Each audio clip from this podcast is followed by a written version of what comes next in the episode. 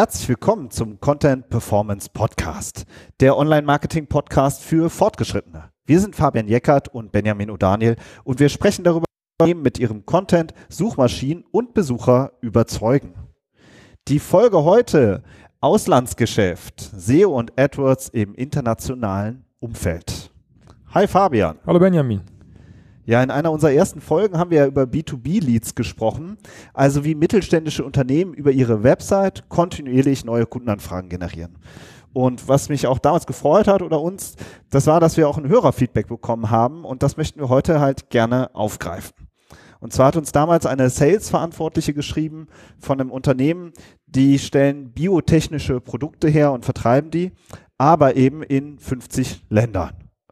Und das ist ja irgendwie so typisch für Made in Germany, dass halt viele Mittelständler im internationalen Umfeld aktiv sind.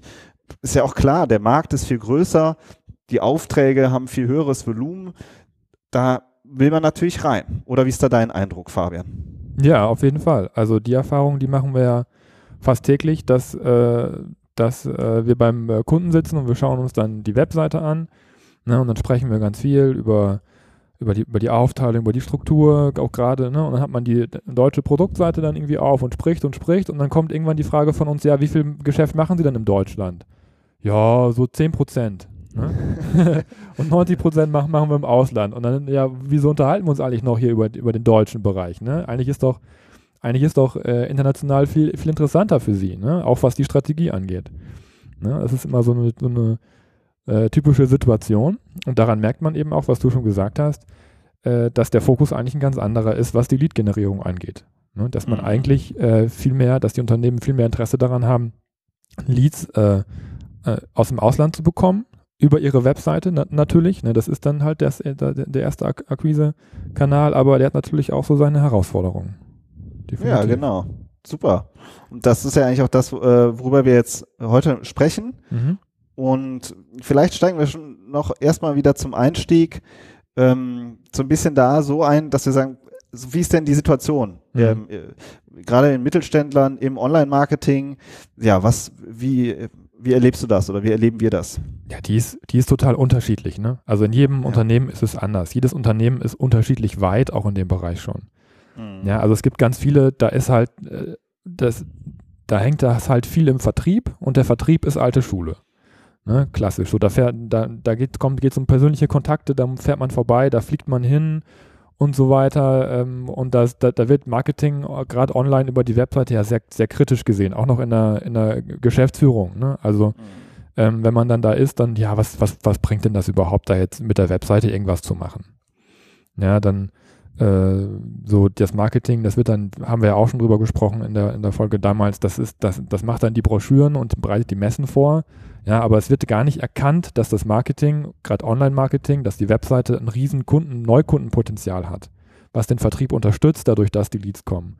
Ne? Also das ist so diese eine, diese, diese alte Schule, aber dann gibt es natürlich auch so, so Mittelwege, wo schon Marketingabteilungen gibt, die das schon auch aufgegriffen haben. Das haben wir jetzt äh, auch durch, durch unseren durch unsere Hörerinnen ja auch äh, sozusagen nochmal live mitbekommen, dass, dass, dass da eben auch schon viele super engagierte Leute sitzen, die Lust haben, da anzugreifen, aber es ist halt irgendwie noch nicht so ganz klar, wie mache ich das? Ne? Wie, was ist die beste Strategie, wie ich online mit der Webseite am besten international die, äh, die äh, Kundschaft erreiche?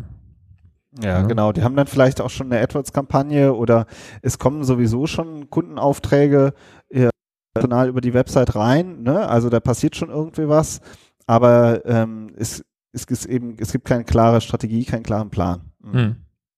Ja, genau. Also und vielleicht auch kein, kein Budget dann, ne? Also mhm. das einfach noch nicht, dadurch, dass eben noch nicht so die Wichtigkeit äh, online gesehen wird, ist eben auch noch nicht genug Geld da, um vielleicht eine ordentliche AdWords-Kampagne zu machen, um äh, SEO zu machen, um vielleicht auch jemanden nochmal dafür einzustellen oder jemanden mhm. zu holen von, von extern, der, der dann hilft. Ja. Und welche, welche Themen siehst du so auf der technischen Ebene, die, ähm, ja, die, vor denen halt viele Unternehmen stehen? Ja, das ist, äh, also witzigerweise auch bei großen gestandenen Unternehmen ist es noch oft so, dass dann erstmal gesagt wird, ja, die Webseite, die haben wir ja fünf, vor fünf Jahren erst neu gemacht. Warum, warum soll man die denn jetzt nochmal wieder anfassen überhaupt? Ne? Die war teuer genug. Ja, und äh, aber das ist nat nat natürlich äh, Wenn es darum geht, das für online zu optimieren und zu internationalisieren, ist das natürlich ein Totschlagargument. Ja, weil es geht ja darum, dass man kontinuierlich an der Webseite arbeitet und da, ne, du hast die Technik anges angesprochen, ist die Seite responsive, äh, ist, sind die Ladezeiten in, in Ordnung, ähm, dann natürlich auch die, auch die Auszeichnung im Quelltext, ne, ist der englische Content, falls es den gibt, ist der denn auch vernünftig als Englisch gekennzeichnet? Ne? Wie, wie, wie liegt der auf den Domains drauf? Gibt es eine Com-Domain, die dann äh, den englischen Content hat oder den internationalen Content hat oder gibt, ist, ist das auf Subdomains aufgeteilt? Also es ist da äh, oft ähm, eine, eine, erstmal eine sehr technische Frage. Da müssen oft auch noch ein paar Hausaufgaben gemacht werden, ein paar Opt Optimierungen gemacht werden. Und auch das kostet Geld. Ne? Das muss, da muss dann oft die, die Agentur dann ran oder der Webmaster ran. Und äh, da, dafür braucht man eben das Bewusstsein, dass, dass das halt auch was bringt, wenn man daran geht. Mhm. Und auch vom Content haben wir ja auch oft den Eindruck, dass es halt ähm, ja oft nur sehr sparsamen Content gibt so und dass wir dann ja auch immer das Problem haben, wenn es zu wenig Content gibt, dann ähm, rankt man halt auch nicht gut. Und wenn das dann noch nicht mal übersetzt ist oder halt nur in Teilen übersetzt, hat das natürlich dann eben auch für die internationale ähm, Suche Konsequenzen. Ja klar, ja, wenig, wenig Content äh, gibt halt auch wenig Übersetzung ja. hinten raus. Ja. ja. Ja, da merkt man, wir sind halt einfach die Performance Ne, das ist halt einfach unser Performance-Schwerpunkt. Mhm. Es gibt die Seiten sehen schick aus und die sind gut, ähm, aber wir schauen uns das natürlich immer unter Performance-Schwerpunkten an ähm, und eben unter dieser vertrieblichen, mit dieser vertrieblichen Brille. Mhm. Mhm. Ja, genau. Also ich habe ein bisschen das Gefühl, gerade so im Moment, äh, im Jahr 2017, ist es, glaube ich, auch ein bisschen so, dass die Bücher ja eh voll sind bei vielen Unternehmen und dann, und dann ist einfach der Druck auch nicht da. Ne? Also mhm. auch international laufen die Aufträge ganz gut ähm, ne? und äh, die klassischen Vertriebswege fun funktionieren auch noch äh, ganz gut. Aber ja, eben aus so einer, ich will nicht sagen, aus einer, aus einer Bequemlichkeit raus. Ne? Wird da jetzt auch nicht so ein, so ein großes äh, Augenmerk drauf gelegt. Auf der anderen Seite, wenn ich, wenn ich mir anschaue, wie erfolgreich unsere Unternehmen für die wir arbeiten, international mit ihrer Webseite sind, was da für ein Potenzial noch liegt. Ne? Auch ja. für die Zukunft, auch wenn es vielleicht mal nicht mehr so gut läuft und wenn die, wenn die Kanäle nicht mehr so gut funktionieren, die alten klassischen Kanäle, äh, ist, das, ist das trotzdem ein Bereich, finde ich, in dem man angreifen muss, auch wenn es einem gut geht, auch um für die Zukunft ein bisschen mehr Sicherheit und Stabilität im Vertrieb zu haben. Ja, und das macht doch auch einfach wahnsinnig viel Spaß, ja, zu sehen. Ach, guck mal, wir können jetzt hier in äh, im internationalen Umfeld, guck mal, das Land, da haben wir kaum Konkurrenz, ja, oder da haben wir einfach wenn man das auf einem im internationalen Umfeld äh, anguckt und sie sagen, ja, da ist jetzt das Land X und wir sind einfach diejenigen mit dem besten Produkt, also werden wir da jetzt auch Marktführer. Ja, also ja. da kann man ja wahnsinnig gut angreifen, weil vielleicht die Konkurrenzsituation in bestimmten Ländern halt auch äh, sag ich mal, wie dafür gemacht ist, dass man mit einem äh, Produkt Made in Germany halt da auch wirklich angreifen kann.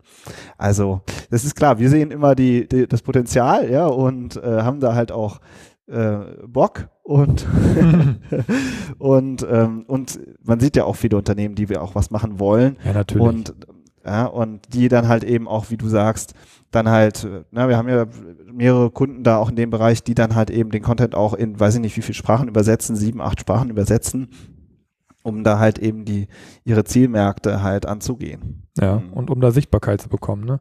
Und ja. im Zweifelsfall ist die Konkurrenz noch bequemer als man selbst. Ne? Das, ja. das sehen wir ja auch oft. Die haben ja das gleiche Problem, Luxusproblem, sag ich mal, dass mhm. es eigentlich allen gut geht. Ähm, aber das, dass man dann eben auch, wie du schon sagtest, international gar nicht so eine große Wettbewerbssituation hat, vor der man ja. dann steht. Und wenn es dann, da, dann nicht mehr so gut läuft, dann ist man schon da. Ne? Dann, dann äh, hat man da schon vorgebaut sozusagen. Ja. Lass mal so ein bisschen über die ähm, zwei Lösungsansätze sprechen, nämlich einmal über AdWords und einmal über das Thema SEO-Content. Mhm, gerne. Ja. Wie siehst du denn das äh, so AdWords-Kampagnen im internationalen Umfeld? Das ja. ist ja wirklich dein dein äh, Fachgebiet, ne, dein, dein täglich äh, Brot in unserer Firma, dass du dir die AdWords-Kampagnen anguckst. Ja, AdWords ist einfach geil, was das angeht. Also das ist das ist der absolute Wahnsinn, was du da für Steuerungsmöglichkeiten hast. Ähm, wo, wie du das, wie du das, das, das optimieren kannst, wie du das, das, das Budget verteilen kannst, das ist einfach, das ist einfach super. Ähm, ja, vielleicht ein bisschen im Detail. Also es ist ja so, dass man, das werden die meisten ja wissen, äh, halt auf, auf der Kampagnenebene sehr viele Einstellungsmöglichkeiten hat, was das Land angeht, was die Ausrichtung angeht, was das Budget angeht. Ne? Und wenn man eine richtig sauber strukturierte AdWords-Kampagne hat, wo man nach optimalerweise wirklich auch nach Land aussteuert und ausrichtet, ja, dann hat man die Möglichkeit, ähm, in die Länder zu investieren, wo man am meisten Umsatz macht. Ja, und vielleicht da, wo man merkt, dass man nicht, nicht so viel Umsatz macht, dann zieht man das Budget da halt wieder ab. Ja, und äh, so natürlich vorausgesetzt, dass man, dass man das auch vernünftig trackt, ne? dass, das, dass das Conversion Tracking läuft und so weiter, dass man auch weiß, in welchen Ländern man wie viele Anfragen generiert, kann man dann den Return of Invest direkt auf die, auf den Kundenlead zurückführen. Äh, ne? Was hat mich der Lead gekostet, in welchem Land? Und da, da sieht man die Unterschiede teilweise, ne? in welchen Ländern es sich lohnt, in welchen Ländern es sich nicht lohnt. Äh, und, und mit diesen Daten kann man dann in der Geschäftsführung, im, im, im Vertrieb äh, richtig, richtig argumentieren und richtig Budget locker machen. Mhm. Ja? Und dann sieht man halt auch, was, was es bringt.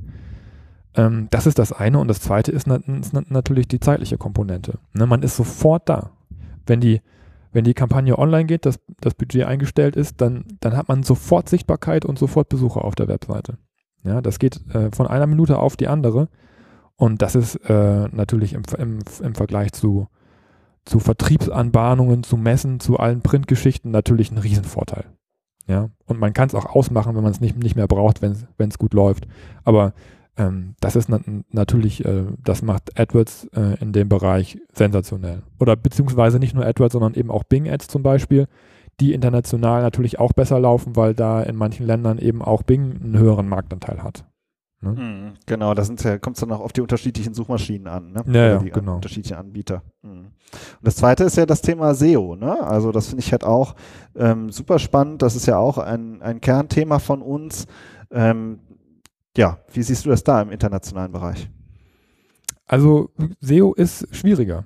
Definitiv. Ne? Also AdWords mit dem, mit, mit dem Geld und so, das, das macht Google einem da schon relativ einfach, aber, aber SEO ist, äh, ist eine Herausforderung.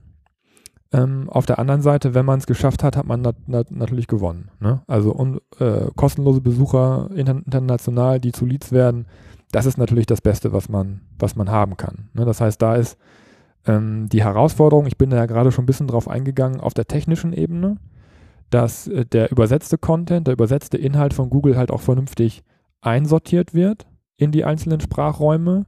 Ähm, so, das ist, das ist so ein bisschen so die, so, so die Hausaufgaben, die man an der Stelle äh, machen muss, ähm, dass das vernünftig äh, alles soweit eingestellt ist. Und dann geht es natürlich darum, dass, dass der Content herausragend ist, ne? So was natürlich wieder dein, dann in deinen Part reinspielt. Vielleicht sagst du da auch noch was zu? Genau, aber vielleicht noch mal kurz so zur Erklärung. Das heißt, ja. ähm, ich bin jetzt jetzt ganz einfach. Ich, ich bin ein französischer Betrieb und dementsprechend suche ich, suche ich über Google.fr. Mhm. Ja, und die französischen Seiten werden da indexiert mhm. und dementsprechend muss ich natürlich dann als Unternehmen im französischen Index äh, vorne stehen, wenn ich den französischen Markt bedienen will. Ne? Also mhm. Also das ist ja gerade das, was du auch so beschrieben hast. Oder ist das jetzt ähm, falsch zusammengefasst? Ja, also das, äh, das kommt halt darauf an, wie die Seite eingestellt ist. Ne? Manche Unternehmen haben tatsächlich eigene Domains für die Länder. Ne? Dann habe ich dann, hab ich dann äh, Maschinenbau.fr für Frankreich, Maschinenbau.de für Deutschland, Maschinenbau.pl äh, für Polen oder so. Ja. Ne, die einzelnen Länder-Subdomains, das ist für Google noch relativ einfach, ne, weil dann, dann, dann liegt der Content auf einer eigenständigen Domain. Aber ähm, in, in, der Regel ist das, ist das nicht so, weil, weil niemand für, für die alle 180 Länder der Welt eine eigene Domain vorhält. Ne, oft ist, das, ist das so, dass dann mit auf, auf einer Seite, auf einer Domain, maschinenbau.com zum, äh, von mir aus, in Unterverzeichnissen die Übersetzungen liegen.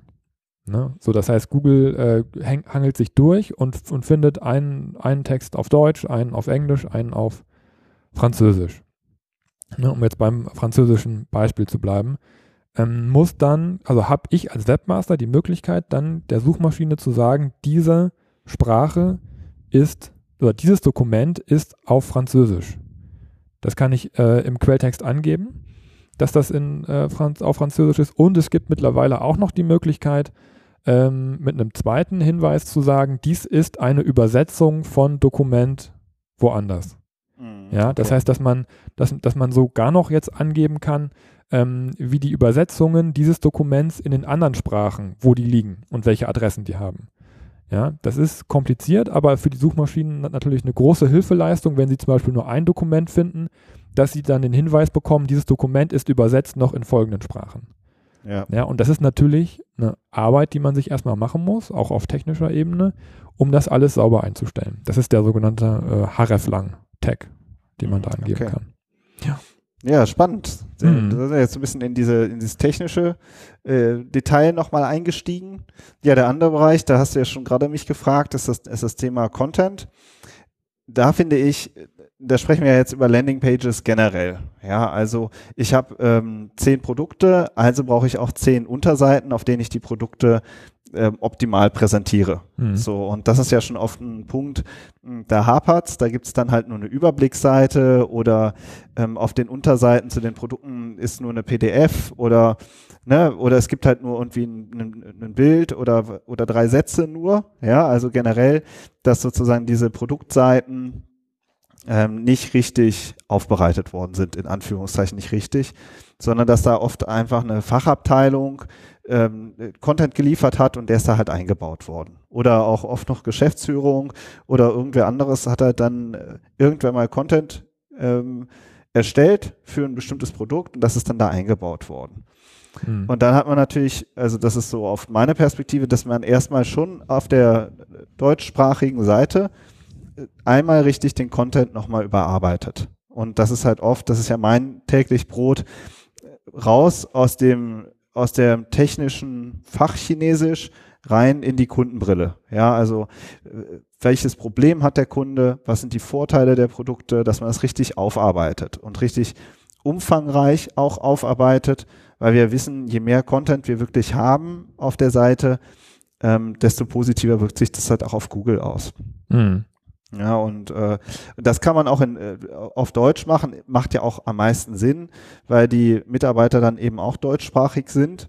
Und danach geht es eben darum, was du schon gesagt hast, dass man es eben fachgerecht übersetzt. Mhm. Ja, aber das ist auch eine, eine wichtige äh, Komponente, ne? Ja, absolut. Also, also das, die, die fachliche Übersetzung ist dann halt natürlich wieder und natürlich die, die fachliche Übersetzung und das ordentliche technische Einbauen, was, die, was du vorher beschrieben hast. Und da muss natürlich jedes Unternehmen auch wieder für sich dann eine, eine Lösung finden, äh, wie man seinen Content in welche Sprachen übersetzt. Mhm. So, und da gibt's so, unser Eindruck ist ja, es gibt ja so, so zwei große Bereiche. Entweder man macht es über eine über Plattform und ähm, oder man sucht sich halt Freiberufler über bestimmte Verbände ähm, und baut sich da halt auch Spezialisten auf. Hat beides seine Vor- und Nachteile. Kannst du das noch ein bisschen genauer erklären? Was ist Plattform? Was heißt das genau? ja, Stelle? es gibt ja so Übersetzungsplattformen. Ähm, da sagst du hier, das ist mein, das ist mein Text. 5000 Wörter oder 2000 Wörter, bitte in äh, Russisch, Englisch, Spanisch und ähm, weiß ich nicht, ähm, Mandarin übersetzen und dann kriegst du halt fünf Tage später die Texte. So, mhm. ja. Und, äh, und dann musst du halt natürlich gucken, äh, ist natürlich dann immer die Frage, was für eine Qualität hat das? Da gibt's dann auch wieder unterschiedliche Preise. Das ist das, das ist ja oft das, äh, so wie du mit einer Übersetzungsplattform arbeiten kannst.